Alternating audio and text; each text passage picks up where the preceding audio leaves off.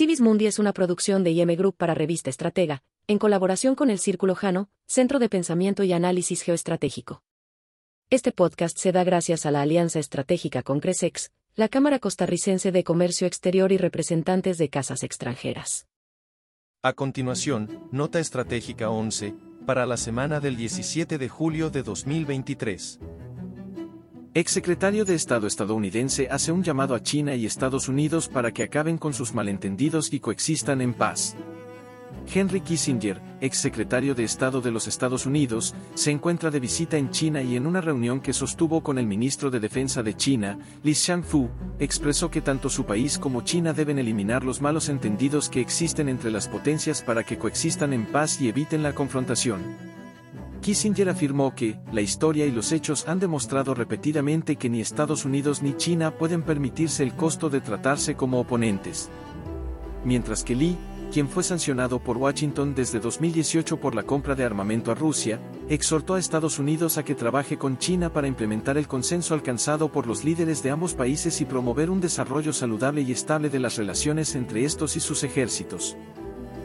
Unión Europea invertirá miles de millones de dólares en América Latina para contrarrestar la influencia de China y Rusia. Durante la cumbre de líderes de la Unión Europea y la Comunidad de Estados Latinoamericanos y Caribeños, que se llevó a cabo el lunes y martes de esta semana en Bruselas, Bélgica, la Comisión Europea anunció que América Latina recibirá 50.600 millones de dólares en los próximos cuatro años como parte del Global Gateway, un programa europeo de inversiones en proyectos sostenibles en sectores como salud, educación y tecnología. Del mismo modo, los representantes europeos expresaron un gran interés por concretar el acuerdo comercial con Mercosur, bloque conformado por Brasil, Argentina, Paraguay y Uruguay, que se negocia desde 1999. De acuerdo con especialistas internacionales y algunas autoridades europeas, tres puntos explican el afán europeo por fortalecer las relaciones con Latinoamérica. 1. La creciente influencia de China en América Latina. 2. La rivalidad con Rusia. Y 3 la sensación de que Europa ha perdido mucho tiempo en las últimas décadas.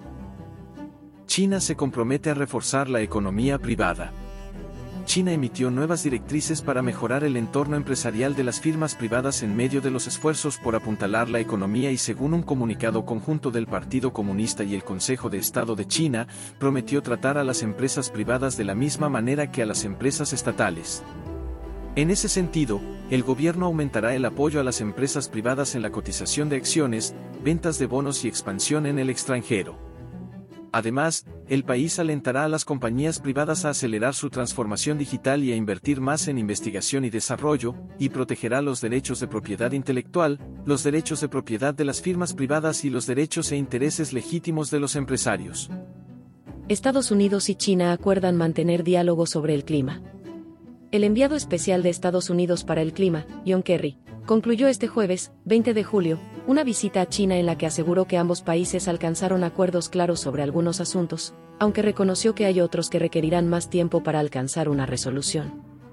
Kerry declaró que su objetivo era romper el estancamiento que ha durado casi un año entre las dos potencias y que mantuvo largas y detalladas conversaciones con sus interlocutores chinos sobre la crisis climática.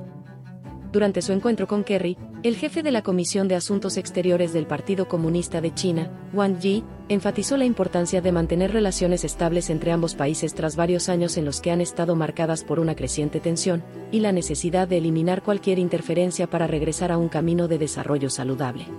Gracias por escuchar Civis Mundi. Comparte y síguenos en nuestras redes. Esto fue una producción de IM Group para Revista Estratega en colaboración del Círculo Jano de Pensamiento y Análisis Geoestratégico.